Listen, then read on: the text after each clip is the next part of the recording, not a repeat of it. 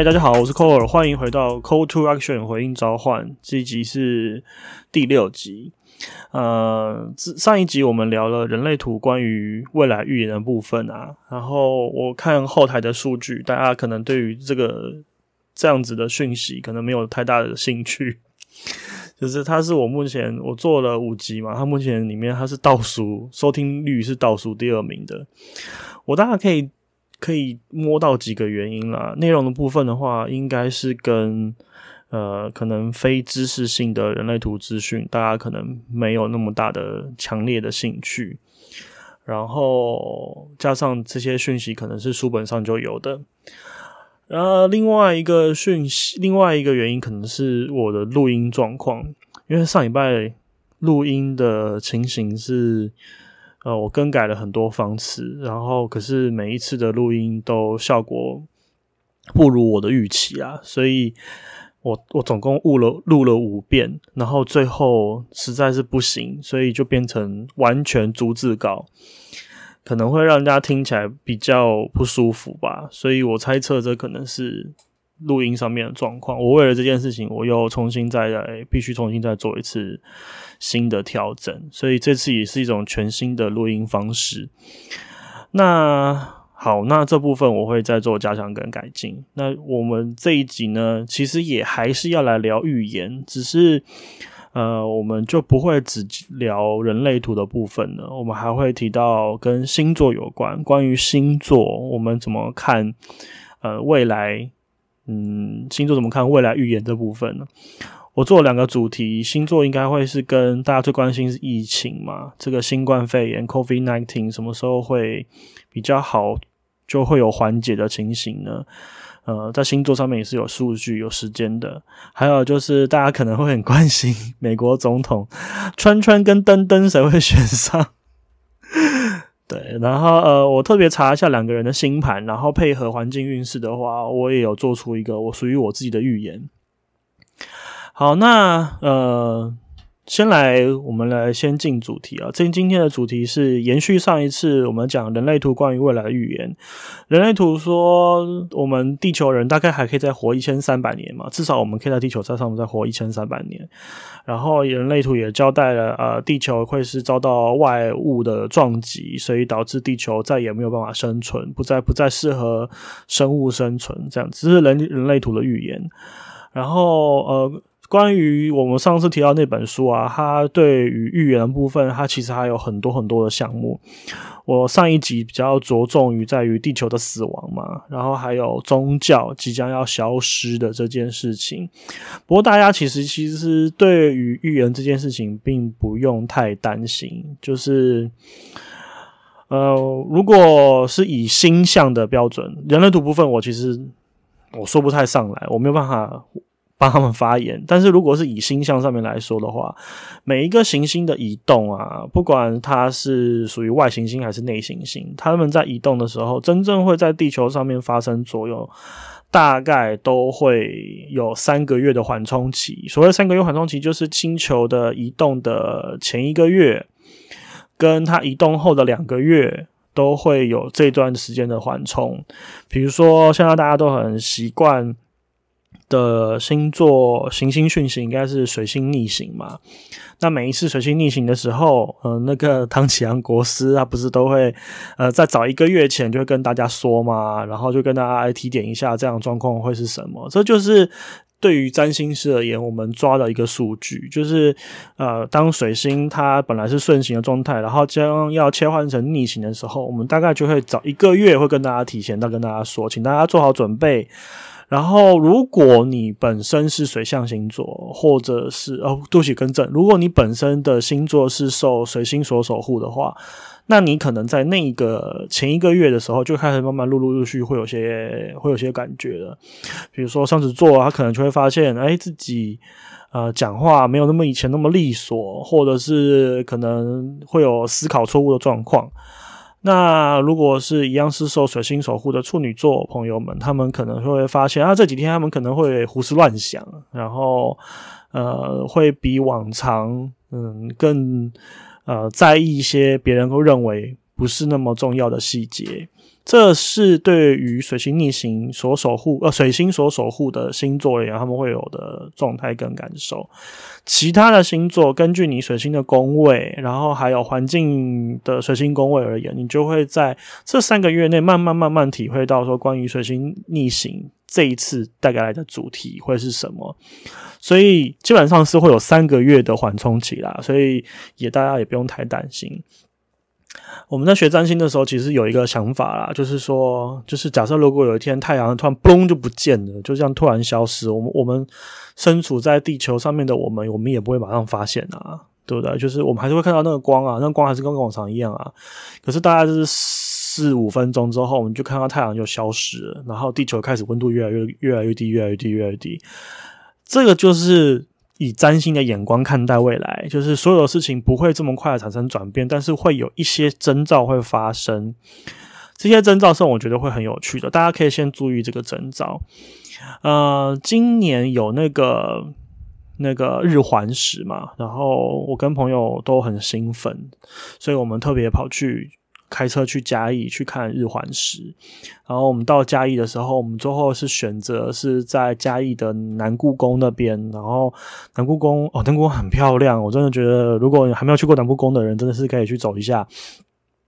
我们就到南故宫的外围那边呢，我们就铺了草地，铺了地垫，然后就在那边等日环食，真的很奇妙。在等日环食的过程中，本来那些。鸟啊，或者是附近的动物啊，他们看起来都是很正常，他们做他们的，我们做我们的嘛。可是当准备要日环食的时候，我们就发现，呃，附近的树啊，上面的鸟就开始不断的在天空徘徘徊，然后绕圈圈，然后一直在叫。就是古有说天有异象，有没有？然后说什么虫鸣鸟叫什么之类的，我也不知道。诶，这在在那一刻当下是真的有感受到，就是哦，什么东西好像山雨欲来。可是，但因为我们是已经准备好了，所以我们没有那个害怕的心情。可是你想想看，如果是一个你完全不知道会发生些什么事情的人，然后你突然看到你周遭可能可能有有有有有鸟类不停的在在在哪里，然后盘盘旋，然后不停的啼叫。然后你被叫久，你也觉得发毛，然后什么事情好像即将要发生，那种感觉一定是不好受。我觉得，我觉得不管是人类图还是占星师，在讲语言这一块，可能工作就是这样子吧。就是，嗯，事情会发生，但是我我们能做的事情，就是提前让大家也许会有一个感受，或者是让，或者是某些时候可以发挥一些能够安定人心的。的功能，但是事实上，其实对于事实，我们真的能够提供什么弥补吗？我个人是觉得是还好啦。我自己是把占星的预言部分，一直把它当做是天气预报。我们从以前学的时候，就是把它当天气预报在学。所以，呃，我们在学占星、在学预报这一块的时候，是有容错率的。因为呃，根据我老师的说法是说，哎，天气预报他们看着大气图都会说错了，都有可能会错了。然后我们看着这么遥远的星球，怎么不知道怎么就一定会全对呢？然后还有第二个观点就是啊，如果一个人就是可以看行星，然后就可以明白宇宙大宇宙万物的运作的话，那这个人其实也算也也也不能完全称作他是人了。反正就是以我老师的说法，他是比较诙谐啦，他就他就认为说这种事情预言就是。呃，能做多少做多少，然后请大家就是把预言这一块呢，就当做是天气预报。如果天气预报告诉你说明天会下雨，那就看你喽，你要愿不愿意出门带一把伞？如果你有听到，你愿意带把伞，即便没有下雨，你也不会有太大的负担，对吧？可是如果你出门，你知道会下雨，但是你没有带伞，OK，好，那你就要想一下喽，你可能会发生些什么事情。那大不了就淋湿吧，对不对？那就是这样。如果那就请你做好准备，要在雨中漫步喽。对，请你保护好你的身上的财产。这就是预言啦，本身神圣的成分，嗯，可能在古代有吧，但是在现代而言，就请大家当做在听气象报告，然后看你听到什么，还有你在意些什么。好不好？好，那我们继续来讲《人类大预言》这本书，《拉乌鲁湖人类大预言》这本书。上一集我们聊到聊到宗教这件事情，呃，宗教的呃会不会消失，或者是会不会灭绝？在人类组里面的说法是说，未来的人类不会再呼应宗教，所以他们不会再像用我们的方式去呼唤神了。那在星座里面，宗教会不会灭绝？我我个人认为是没有看到这方面的讯息啦。但是随着呃，我们不知道你们各位有没有听过，就是人类要进入呃水平时代这个消息。呃，水平时代是。嗯，我以前在选占星的时候，一个幻想性的时代，那根本不知道说它什么时候会发生，因为我们出生于双鱼时代，然后现在要进入水瓶时代，水瓶时代会不会有宗教的转变？我记得我在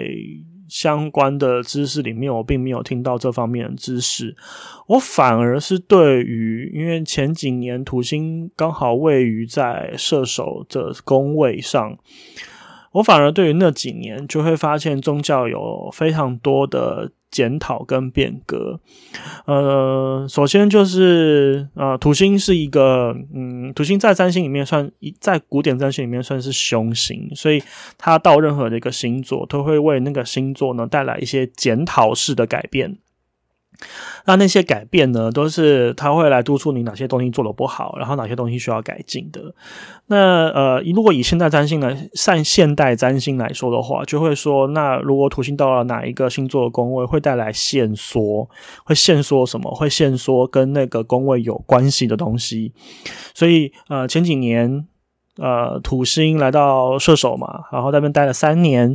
那他就会对于土星的很多方面是做于限缩的。那土射手刚好又代表宗教，代表长途旅行，呃，所以那几年我就有发现到说，哎，宗教的确在那几年就是有出现很多很多相关的讯息。呃，这些相关讯息，呃，类似的事件，我上礼拜其实有提提到，所以邀请大家，我们可以，你可以 愿意的话，欢迎去收听《Call to Action》回应召唤的第五集。那这方面的东西，我就觉得这个就很有趣，就是那土星用他的方式来检讨宗教。当我们以前需要宗教的时候，是嗯，我们知道宗教会对于我们的生活有一些规范，有一些线索。假设性来说，如果你是嗯虔诚的某一个教徒，你可能就不能吃肉，对不对？或者是说，你可能你如果你你你是某个虔诚的教徒，呃，你可能呃不能喝酒，然后你也不能饮呃食饮食里面也不能有。大量的咖啡因，所以你连喝茶、喝咖啡，你可能都没有办法，对不对？或者是说，如果你是某一个方面的宗教的，你的呃呃性的自主性就会在这方面有一部分的要求。你你不能在呃，你不能在婚前你可能有这样子的行为，对不对？那这些是呃宗教对于人类的线索。那我们为什么还会相信这宗教？是因为通常我们对于现说自己东西，我们是排斥的。可是我们之所以还会喜欢这样东西的缘故，是因为他给我们的东西比他现说我们的东西还要多。换句话就就是说，对于我们而言，宗教是利大于弊，所以我们还是会相信他。这是一个比较传统性的思维啦。我我我我我知道还有很多的宗教里有非有投入有非常非常多的情绪，就是呃，比如说像圣经里面的故事，就是呃呃呃，神可能对某一个人带来很大的灾难，可是这个人还是一心的呃奉献，一心相信他的神。啊啊，那那就是我不就不在我讨论范围之内。我想要讨论的是，就是我们普罗大众，我们我们相信我们大部分的念头应该都是说，这些线索我都明白，但是这些是我愿意付出的，因为我知道神所给予我东西意义大于这些限制。呃，可是土星在这三年，我们就看到了宗教的另外一面，就是它的那些限制有没有可能给别人带来困扰呢？或者是说他的这些限制，呃，他的这些，或者是说他这些限制后的给予，虽然很，呃，很很很美，然后很很很重要，但有没有可能他在其他层面的时候，他展现出来的是不同的面貌？他在你面前是非常慈爱，是非常温暖的，可是他对于别人面在面前，他是非常残忍的，他是非常冷漠的。他对于别人，他对于你，他是很照顾，可是他对于别人是不屑一顾的呢？所以回到呃前面提到的人类图，宗教是否灭绝，或者是说新占星里面可不可以看到宗教灭绝这件事情？我相信这两个知识的结论应该是完全不太一样啦。对，那我自己个人认为，嗯，可能随着占星里面的水平时代的到来，我们人类会做很大一部分的转变。我自己的猜测。呃，未来的人会更重视才华，所以对于宗教方面的信仰的这些东西，就你很难再跟他讲一些非常非常呃理呃，你可以跟他讲一些理想，但是你没有办法用那些东西来完整的说服他。水平时代的人是一个非常。有才华，然后非常理性，然后他们更看重人时，更更看重人的时代，所以最在这个时代所反映出来的，如果他们看到就是这个宗教。它很伟大，它很漂亮，然后它很重要。可是它的背后意义是带来非常非常多的纷争，是非会甚至会带来战争，然后甚至会有国家因为这件事情敌对，然后甚至会造成很多人民不聊生，或者是即便到现在，我们都还会发，我们都还看到一些国际新闻里面，有些人因为特定的宗教，所以现在没有。没有自己的国家，然后他们的人民流离失所，然后呃，有非常非常多非常残忍的状况正在发生这些事情上面。我觉得这些事情对于未来水平时代的人而言是无法容忍的。如果他们将这件事情的源头目标导向是在宗教上面的话，我相信呃，这些宗教再也不能用旁观者的身份去看待这一切了。哦，我们到目前为止，到目前为止，我们对于宗教所衍生的所有事情，我们都认为那些是人的过失，我们都认为是呃，宗教本身是纯洁无瑕的，是人做出来的，呃，人做出来的孽好了，或者是人做出来的选择，神永远都还是在一个那个高高至上的位置嘛，对不对？对于占星而言，在水平时代，这件事情是不会被容许的。所以，呃，神会被拉下神坛，这是我所看到。我硬要把说水平时代会不会真的跟人类图这边契合，宗教将会逐渐式微的这件事情，我我把它勉强牵在一起。这是我对于我的预我我预言的部分。但是如果这些宗教非常非常的与时俱进，然后他们仍然扮演了非常多他们原本。就做的很好的角色，我相信他们就会，他们相信，我相信他们会以某种方式继续留存。我最近对于宗教，我觉得做的最好的事情，大概是，呃，前几年新天宫说，就是他们的呃记忆里面可能不会鼓励，就不再鼓励信众要要摆放贡品，然后也不会再鼓励信众持香。就是膜拜这样子，我觉得这个，嗯，我觉得这个蛮不错的。对，就是我有感觉到说，这个宗教正在跟现在的人、跟现在的一些状态再去做接近。宗教能不能变？宗教其实一直都在变，然后不愿意变的其实都是人呐。所以愿意做出改变的人类，我都会觉得他们其实都有在帮助他们的宗教。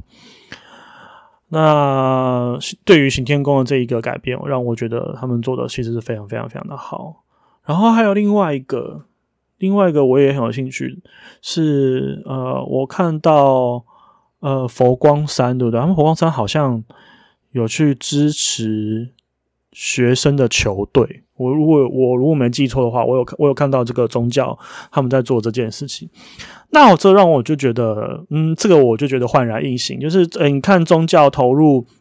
媒体，你看，你看宗教投入学业，你看宗教投入呃公司。都好像没有什么太稀奇，对不对？但是你看到一个宗教，它投入运动产业这件事情，就让我觉得很棒，就让我觉得，哎，这些这个这个宗教上面的呃领导人，他们有是有一番，他们是有远见，他们是有思维的，而且做这件事情，嗯，我总忍不住就是很倾慕，愿意做这样子宗教的。做做做这件事情的宗教的人，我觉得这也是未来的人可能会去评估的标准呐。这这就是我的意见。好，好，那我们继续关于人类图部分。上次说了宗教，那人类图其实还预言的部分还有就是未来可能小孩子会变少的这件事情。这件事情是跟星座是相吻合的哦。星座其实也认为人类即将进入少子化。那进入少子化的一个缘由，一个缘由是因为人正在进化，人正在成长，然后还有就是我们会开始慢慢的去检讨我们原有的呃婚姻制度，然后我们也会去更重视我们的个人生活。我的父，我我我我我。我我我其实中年了，所以我我已经三十四岁了。所以用我的年纪去看我的父母的话，就是如果你现在二十几岁的话，就是你你在推进这节目，如果你二十几岁，你可能不知道这种事情。可是我的状况的话，我三十四岁了，我看我的父母，他们是那种过得很差，他们还是要生小孩的人。对于他们而言，生小孩这件事情是天经地义，是一定要做的事。然后他们做这件事情，他们是可以牺牲自己的。个人生活，而且牺牲层面可能很大，不是说牺牲一层两层，是可以升牺牲到五六层的那一种。可是未来的人就不会像这样，未来的人会更重视自己，更重视生活。所谓的爱自己这件事情，可能在未来的人身上你会看到更明显。但爱自己这件事情，某一层面上，对于社会、对于国家、对于家族而言，是一种自私。因为你就不合群了嘛，你就是先以你自己的利益为优先嘛，你会先照顾你啊。虽然你说你照顾好你之后，你就有余力照顾别人，但是你还是先照顾你自己嘛，对不对？那对于这些比较重视呃合体性的、重视呃协调性的这些族群、家族或国家，他们就会对于这件事情就会比较。对方面就是比较刺眼呐，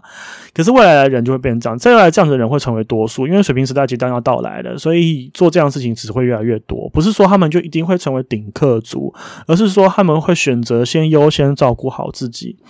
所以为什么星座上面会说人类会变少？那就是因为未来的生活里面更不适合带小孩了。为什么不适合带小孩？但是跟这个家族、跟这个国家的发展定义一定有很大的原因嘛。如果你喜欢投资，或者是说你对于未来的趋势你有兴趣，我觉得你我们可以更专注在一些嗯新生儿，或者是呃跟教育有一点相关的呃相关产业链，可以去重视一下。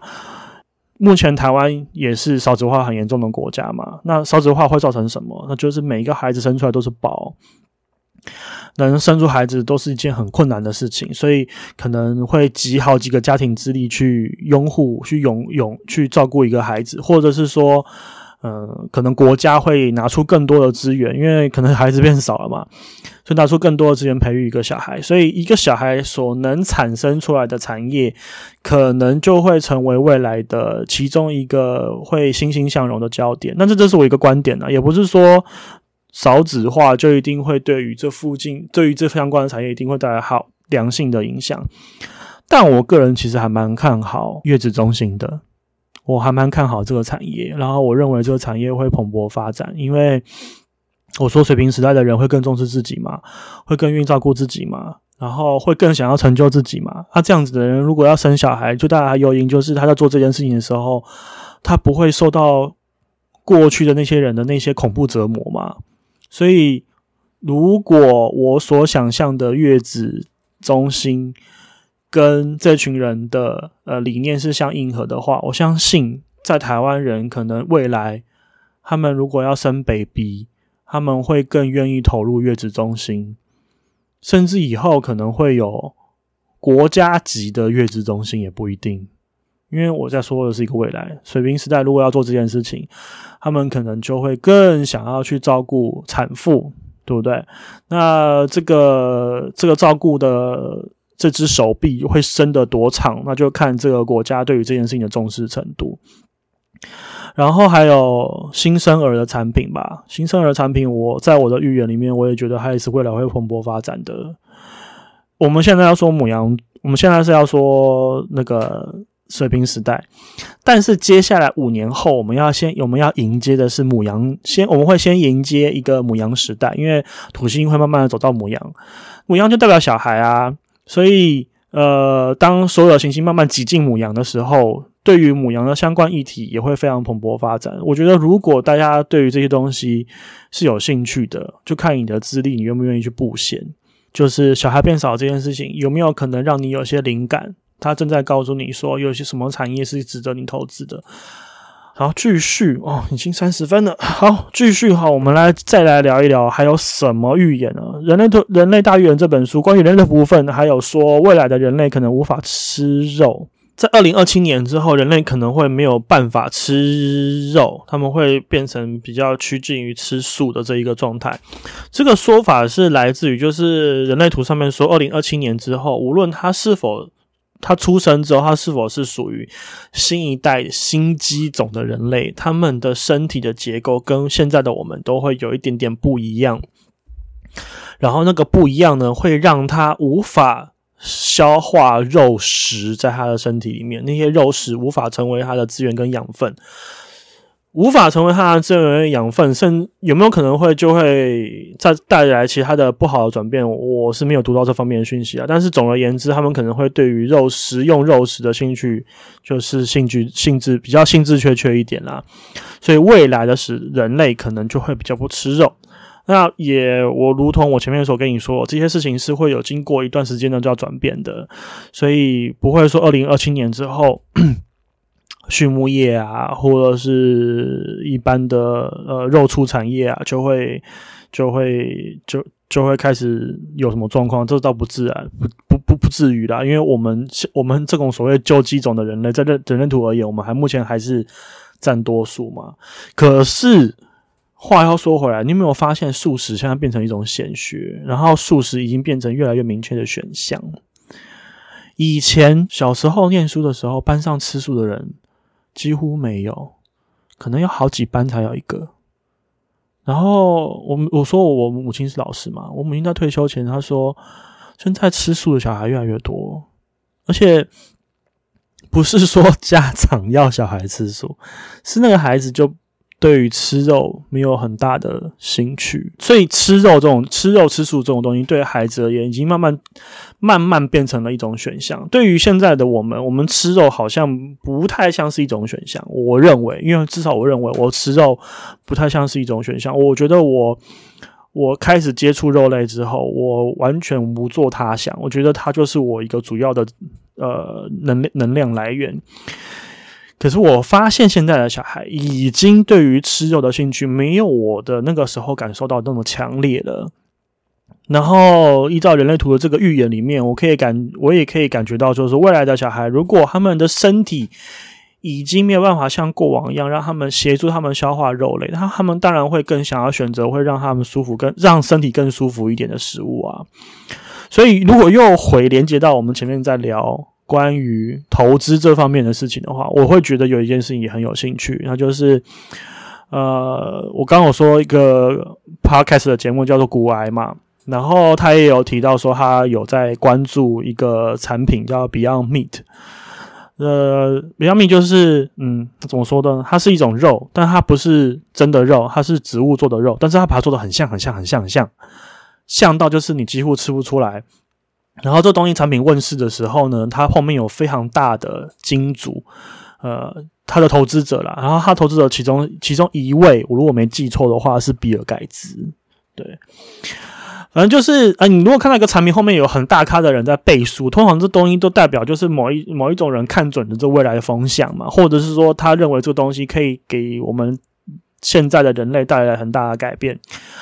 我自己个人觉得说，如果在人类图上面有这样说法的话，我觉得是还蛮接近的。就是我逐渐观察到吃素成为一种选项，它不再一定跟某种某种宗教做连接，而它成为一个单纯的选项，成为一个我喜欢跟不喜欢的时候，我就觉得这个东西即将蔚为风潮，甚至可能吃素变成一个一个 train，一个一个一个一个流行，我觉得它也是可以的，也是可行的，对不对？而且我在台湾发现，呃，有越来越来越来越多的素食店的产生，而且这些素食店都把自己弄得非常非常的漂亮。在我的年代的素食店呢，都外表呢都很很贫穷，就是外面看起来都是看起来好像就是呃门可罗雀，然后看起来就是不好吃的那个样子。在我这个年代的素食，可是。我现在看到很多多的素素食店是是很 fashion 的，然后他们是吃起来呢感受也非常好，味道也非常也非常的不错，然后重点是它价格也没有说很贵，所以吃素有没有可能成为一个 trend，成为一个趋势，成为一个流行？我对于未来，我觉得它是有非常大的可能性的。好，那以上就是人类图的部分，大家大家讲到这边，详细部分还是希望大家可以去看书啦。我们接下来讲讲关于星座。我自己的看法是，呃，在二零二零年的时候，土星跟木星同样在摩羯，而且他们离以非常接近的角度，近乎零度合相。所谓零度合相，就是土星跟木星它们位于同一宫，然后彼此的距离还非常的近。这件事情就是所谓的呃土密合土。木合相的这件事情，可是土木合相这件事情，几乎在整个二零二零年里面都是一个非常重要的角色，在二零一九年其实也算是，可是，在这些事情将终于在二零二一年将要告停，木土合相里面，在这件事情将不会这么频繁的发生，应该说不会发生的，因为土星跟木星的行走速度毕竟是不一样，过往呢，他们因为他们彼此。呃，逆行的因素，然后还有他们行走的时间的巧合点，刚好让他们在摩羯座里面以一个零度几乎零度合相的事情发呃作用在摩羯座。可是当他们进到水平的时候呢，因为木星总是走的比土星还要快嘛，因为它将近一年换一个星座。它的姿势呢，将会慢慢的脱离土星，继续往前走，而且在二零二一年，它还会一不小心的踩到双鱼座，所以它会一路向前，中间有短暂四个月的逆行，但是终究还是会回到，还是会回到，还是会跟土星产生一个相对的距离，所以木土合相这件事情，终于在二零二一年，我们算是可以结束了。而这个时间点在哪里呢？很好的时间点是在木土合相将会在二零二一年的一月左右解开。对于我而言，我所看待的疫情的迹象也将在二零二一年的一月走到一个非常重要的分歧点。我的预言就是，COVID-19 新冠肺炎终于要在二零二一年的一月发生重大的突破。所谓重大突破，我不会说这个时候你就可以出国了，因为要离你可以出国这件事情还有一点远。因为我们刚前面有说了嘛，任何星象的改变对于地球要能产生相应的变化，都还需要一点时间。我个人认为会在一月一月 一念什么一月出现一个重大的突破。这重大的突破很可能是终于找到关键性的因素，所以可以生产出。呃，更重要的疫苗，或者是说有其他的新方案产生，可是这东西一定是相当相当的微小，因为他们的位置毕竟还是刚从摩羯来到水平，这一切东西都应该还是属于非常微观的。但是一定会有很重要的事情发生在这里面。不过这是我个人预言的部分啊，所以呃，到底是不是这样哦？反正这个预言时间离我们蛮近的嘛，我们就来看喽。就我也不知道这个 podcast 推出来到底会有多少人听到这方面的讯息，但以我的专业背景而言，我个人认为应该会是在一月啦。这是我对于 COVID nineteen 的预言啦，希望嗯会准。大家你就把它当气象报告看嘛。我说一月的时候会出太阳，那我们就看看一月会不会出太阳喽，哈。然后也不用太紧张啦，那只是我也跟你说了，我不会觉得那时候就可以出国了，大概还要还要好几个月。讲完 COVID nineteen，我的另外一个这一集想要跟大家分享的预言，那就是美国总统选举。究竟 川川跟登登，川普跟拜登谁会选上啊？这件事情跟台湾也很有关系嘛，对不对？川川跟登登谁会选上呢？呃，根据环境背景而言，啊，呃，先呃科普一下哈，川普是双子座，然后拜登是十一月二十，所以是天蝎座，尾巴的天蝎。那这是一个双子座跟天蝎座的对决，他们所代表的那个背景啊，所代表的那个意义啊，其实也跟他们所象征的政党其实也很有关系。你可以看到那个拜登的那个样子，然后你也可以看到那个川普的那个样子，都很代表自己各自的星座，对不对？那环境背景会站在哪一边呢？他们会支持川川，还是支持拜？还是支持登登，嗯，我说这个话不是说因为我是台湾人，或者是说我的政治立场还是怎么样。我个人会觉得，环境的支持力道还是会比较去支持川普。对我而言，川普在他的星盘以及环境星盘上面，他选上的机会呢，还是高一点。这个高呢，就不是什么很理想性的高，这不是这个高是比较而来的高，也就是说，我的角度来看呢，我觉得明年的环境运势对于天蝎座而言不是好，不是一个非常良好的局面。这个泛用于所有的天蝎啦，就是很不好意思，就是所有天蝎们，二零二一年对你们而言可能不是一个非常舒服的年份。呃，环境局势会对于天蝎的位置可能有非常非常多的的检讨，然后呃，也希望呃，二零二一零年的二零二一年的天蝎们，你们要多留意一下自己的身体。我知道所有天蝎们，你们都某种层面上你们是完美主义者，你们某种层面上你们都是呃小心做事、谨慎做事的人。但因为你们的个性呢，其实也造成了让你们看到更多不完美的东西，所以你们通常都在忍受那不完美。那不完美忍受久了，你们可能也不是身体也不会用一个非常好的状态去表现。对于整体的环境而言，我个人认为环境还是会比较支持川川，还是比较支持川普，因为对环境运势而言，呃，对于。呃，拜登所向所代表的政党，或者是所代表的那些背景的呢？他们不是一个，他们不是一个呃会快速行动表达的派系。所以，以我对于选举的认识，我认为那个优势可能还是会有川普，但是不不不代表川普的立场或者川普的。呃，理念在美国上就是一种大胜，我觉得不是这样子。我觉得甚至可以说，川普只是因为愿意投票的人多，所以他选上。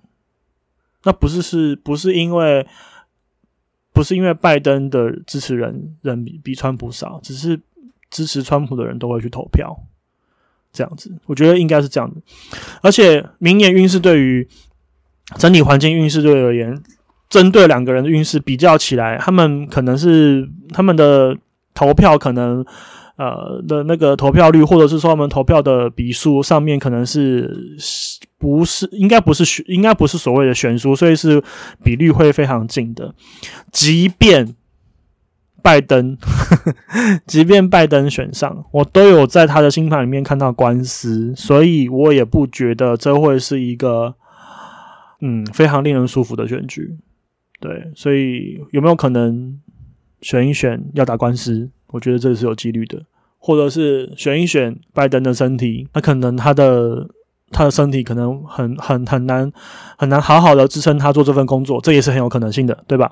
这就是我想要说的，就是如果你要我占星师去做，哎，很少占星师会做这件事情吧？这件事应该值得给个五星吧，对不对？好吧，请大家在 Apple Podcast 上面。投个票，帮我五星支持这个节目，因为我的预言是，我很愿意跟大家分享我的预言。我的预言内容是，我认为川普可能会选上，然后比率可能很很很很接近，但是是呃很多川普支持者是因为愿意投票，所以他才选上的，并不代表民主党的所支持的的理念跟支持的背景是视为的，不代表不是这样子，只是那些人可能有他们自己的状况。大概差不多就这样了，就是这就是我可以跟大家分享的部分，就是关于预言这两集内容呢。我们聊了最远的地球灭亡，最远的宗教示威，然后我们一路聊到最近的呃台湾的现状，或者是美国即将未来的现状，然后还有我们每一个人的状态。呃，Call to Action 回应召唤是一个想要聊身心灵的的节目，那。身心灵这一块呢，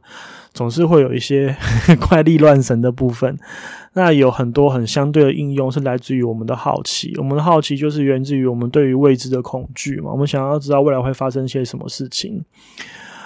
嗯，这些东西，个人在我眼里面，我觉得这些东西并不会是一个需要我们关注的太多的重点。对于我而言，就是如果你的包包里面随时都有一把雨伞，你又何必担心今天会不会下雨呢？所以，如果我们每一个人都能把自己准备好，我们也知道改变会来，那就是尽量的啦，尽量啦。我知道很难啦，但是就尽量让自己平心静气的去面对。我自己的遭遇是，我也不知道我二零二一年我会活得这么狼狈。对，我也不知道我的工作会有这么大的、这么大的一个变化。我也不知道我既然会找工作，竟然会找这么久的时间。然后，可是就是只能面对啊。然后，这彼此之间的互相帮忙是非常重要的。我、我、我在失业的这段期间，我的表哥对我，我的表哥借我钱，然后我的父母也花很多的时间陪伴我。然后这些事情对我人都很重要。那我就是接下来我的工作就是想办法再站起来嘛，对不对？关于预言这一集，真的做了，我真的我我的文稿真的写太久，然后我做了太多次的转换了，有非常多的参考资料，我明明有写进稿里面，但是我最后没有跟大家分享。对于那些踊跃提供资料的给我的人，我真的觉得有点抱歉。但我今天还是想要分享最后一个小小的资讯。如果你都听到这里了，我希望它是我送给你的礼物。这个资讯呢，是我当初想要做预言这一块的时候呢，我想要知道人类图有没有预言这件东西。然后，对于现代的知识里面有没有预言，我的寻找方式呢，就是透过呃人类图的网站上面，他们有没有什么是跟这方面很相关的产品服务呢？对不对？你如果想要知道人家有没有在做这件事情，你就是从从他们的 Prada 里面找看看嘛，从从它里面的从它里面他们提供的服务里面找看他们有这项东西嘛，你就知道他们在做这件事情。我在国外的网页上面有看到一个所谓的流年解读。这个服务内容，在占星里面的流年解读，就跟大家所想象的很接近。就是我来告诉你说，你今年会不会有恋情啊？你今年会要小心什么啊？你可能会碰到什么人啊，或什么之类的。就就是这这个预这个这个很好理解吧？对不对？这就是流年嘛，这就是大家所期待的流年嘛。可是因为我的人类图的知识，我我只上到三阶，我还没有那个足够的经济能力让我再往前，所以我并不知道这些东西再往后长什么样子。那我身为一个饲养人，我最会就是问朋友，所以我就问了 Rave 台湾的创办人 Nick，然后问了 Nick，因为他在国外学，哎，他在国外连线学哎那个人类图嘛，我就问他说，呃，对于你你对人类图的知识里面，人类图有没有在跟你讲预言？嗯，人类图 Nick 给我的回复就是。他，我跟他分享了占星的预言、占星的流年解读之后，他的说法是，这件东西可能跟我们的期待是有点落差的，就是人类图的流年解读不太像在跟你讲你会遇到什，你你你会发生什么事，你什么时候会有恋情，他比较在讲就是你的。环境会出现一张图，然后跟你的图合并在一起之后，可能产生一些什么相对应的转变。那这个东西是流年解读他想要描述的事情。呃，我听起来内容比较像是说他在跟你讲，呃，你的主题是什么？可是那个环境的主题是什么？那你们彼此之间的关系会产生什么样的变化？内容比较像这个。听完尼尼克这样讲之后，我可以大概可以理解，就是人类图对预言这一块，应该不是我预期的那个样。那是不是你预期的，我就不知道了。你如果对于这样的服务你很有兴趣，我相信你可以找到适合的人帮你做流年解读。可是尼克也跟我分享了一件事情，他是他这句话他是引用祖师爷，也就是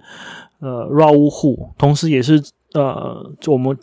前这两集都在介绍的拉乌卢湖人类大预言这个拉乌鲁湖 Ra，然后他说。尼他他跟他的资讯里面，尼克跟我分享说，Ra 曾经说过，如果有一个老师帮一个人做流年解读，解答就是解读的内容跟这个人的状态非常的贴，就是很贴近啊，就是我们我们说的很准啊，那这个人一定活得很非自己。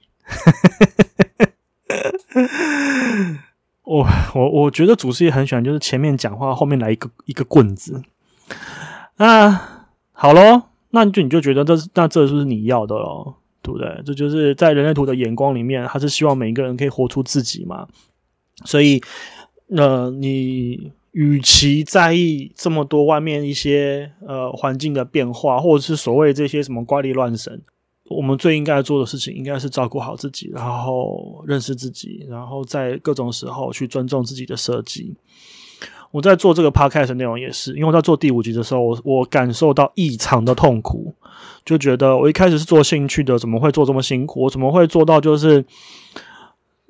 就是第五集没有？如果你没有发现的话，内容非常的短嘛，大概只有二十几分钟而已。为什么会这么短？就是因为我录了太多次，失败太多次，我受不了了。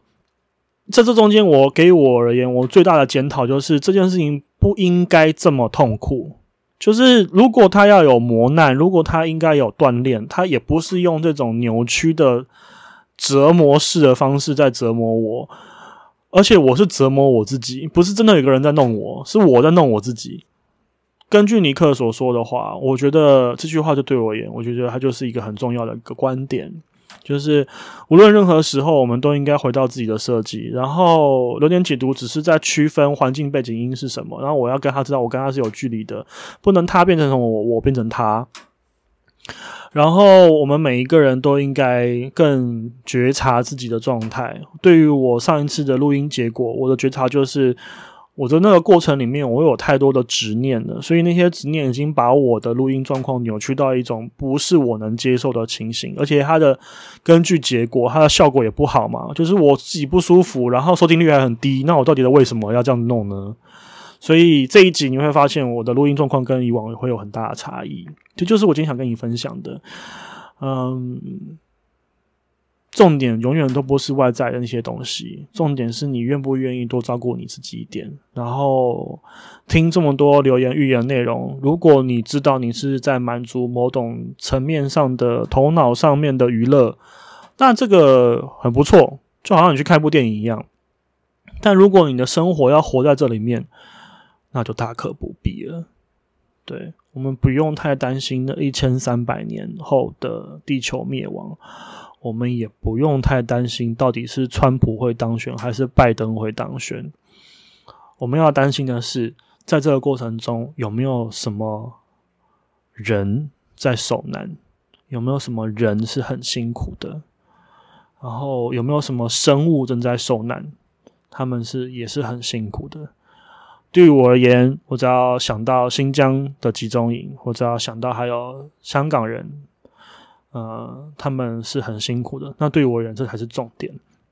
对于我而言，我只要想到还有泰国很多的学生，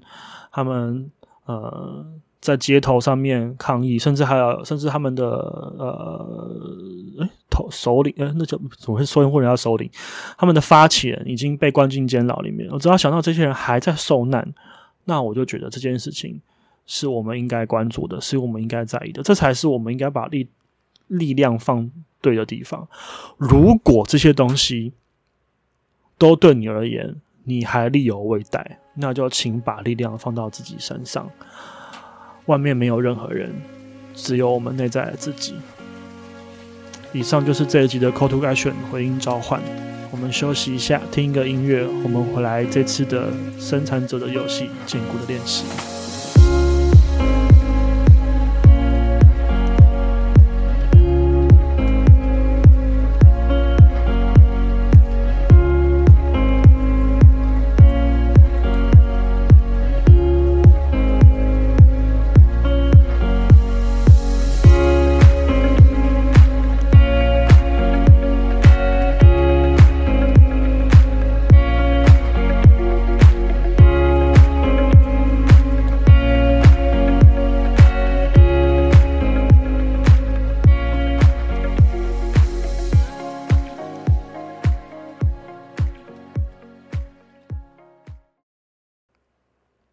我想要婚姻生活吗？我知道如何快乐吗？我喜欢自己吗？我担心别人对自己的想法吗？我要在明年四月离职吗？我喜欢瑞令吗？我要把爸妈接来一起住吗？我想去国外住吗？以上就是这一期的生产者游戏坚固的练习。这次的提问比较少，那我们就进行到这边，谢谢大家，拜拜。